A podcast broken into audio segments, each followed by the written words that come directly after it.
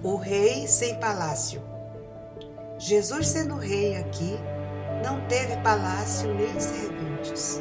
Viveu humilde e por onde passava, servia a toda a gente.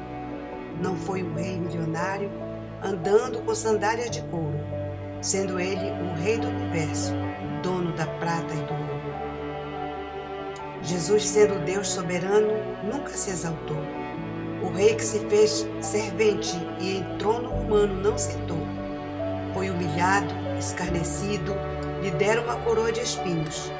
Carregou a cruz pela estrada. O rei estava sozinho. Foi aclamado rei quando entrava em Jerusalém. As autoridades não compreendiam e os sacerdotes também.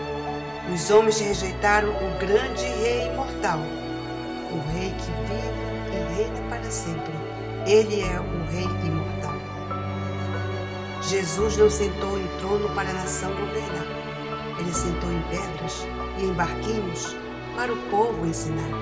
Jesus nasceu sendo rei e sofreu grande rejeição, porém ele veio especialmente do céu para cumprir uma gloriosa missão.